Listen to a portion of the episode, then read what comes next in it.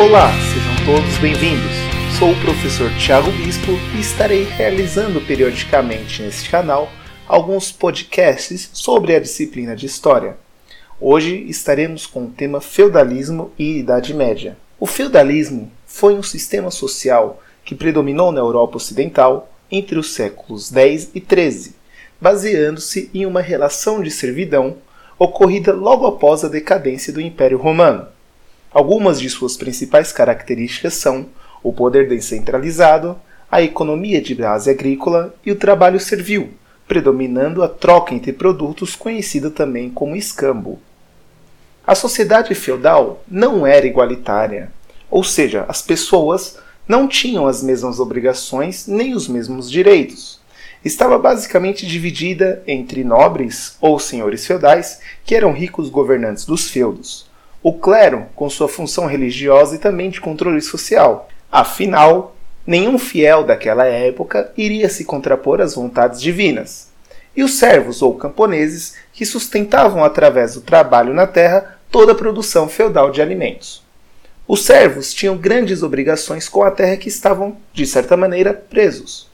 Algumas dessas obrigações viam em forma de impostos ou taxas a serem pagas através de produtos produzidos nas terras ou através de serviços. Algumas dessas taxas eram a corveia, que obrigava o servo a trabalhar nas terras do senhor feudal entre duas a três vezes na semana, a talha, que representava a entrega de parte da produção servil aos seus senhores feudais, e a banalidades, que era o pagamento de uma taxa em produto pelo uso dos moinhos e outras instalações disponíveis dentro dos feudos. Durante a Idade Média, foi possível observar o crescimento da produção agrícola, principalmente por conta da ampliação das áreas cultivadas e, consequentemente, na quantidade de alimentos disponíveis, e também pelo desenvolvimento de novas técnicas e instrumentos agrícolas, que se deu por conta do uso do ferro nas ferramentas. Dessa maneira, as ferramentas tornaram-se mais resistentes, facilitando assim seu manuseio e durabilidade, tornando o trabalho agrícola muito mais rentável. Outra técnica utilizada que favoreceu o crescimento da produção agrícola foi a rotação trienal de culturas. A rotação trienal de culturas consistia em dividir um campo de cultivo em três partes, utilizando diferentes culturas em duas delas, e a terceira parte ficando em descanso durante o primeiro ano. Nos anos seguintes, era realizado um rodízio de produção nas terras. Essa técnica ajudou muito na questão de manutenção na qualidade do solo, pois, realizando o rodízio e descanso no mesmo, não havia o esgotamento dos recursos minerais, mantendo assim a fertilidade do solo. Com o desenvolvimento e aprimoramento das técnicas agrícolas, houve o aumento demográfico, pois, de certa maneira, havia mais alimento disponível. Porém, esse melhor uso do solo ocasionou um inchaço dentro dos feudos, pois não era necessário tantas pessoas trabalhando mais na terra para se ter uma grande produção. Dessa maneira, parte desses trabalhadores excedentes saíram dos feudos e foram para os burgos, que eram as primeiras cidades medievais, aumentando significativamente a quantidade de pessoas nas cidades em relação às que continuaram nos feudos.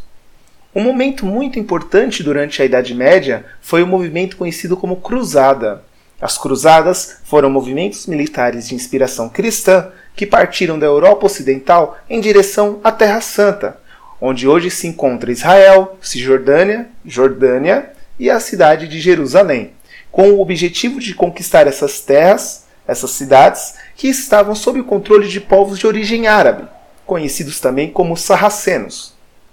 Nesse período surgiu a Ordem dos Pobres Cavaleiros de Cristo e do Templo de Salomão, conhecidos também como Cavaleiros Templários. Os Cavaleiros Templários tinham como propósito original proteger os cristãos que realizavam peregrinação a Jerusalém após sua conquista. Seus membros faziam votos de pobreza, castidade e obediência. Usavam longos mantos brancos com uma cruz desenhada. As cruzadas tiveram importante influência sobre os rumos futuros do feudalismo, Pois, como era muito caro organizar uma cruzada e o envolvimento de nobres nas cruzadas foi alto, houve diretamente enfraquecimento do sistema feudal.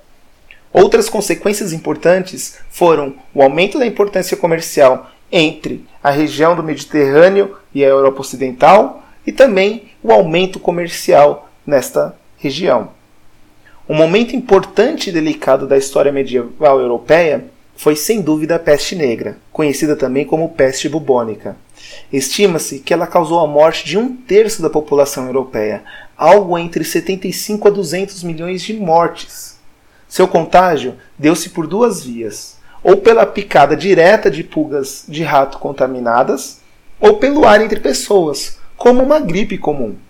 Dessa maneira, tornou-se extremamente contagiosa. Cidades foram contaminadas e feudos destruídos por essa doença tão grave, ocasionando um declínio demográfico por todo o continente europeu. Graças ao renascimento comercial impulsionado pelas cruzadas, que aumentou a circulação de moedas e acabou desarticulando o modelo de escambo que existia dentro dos feudos, o desenvolvimento de centros urbanos, provocando o êxodo rural, que é quando as pessoas saem do campo e vão para a cidade. A peste negra e o surgimento da burguesia, que era uma nova classe econômica que dominava o comércio dentro dos burgos, a Idade Média chega ao fim.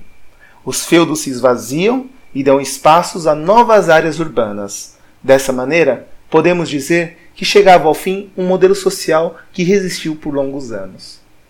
E aqui termina o nosso resumão sobre o feudalismo. Se você gostou, compartilhe com seus amigos, colegas e família. Afinal, todo conhecimento é válido. Aqui é o professor Tiago Bispo. Até a próxima. Valeu!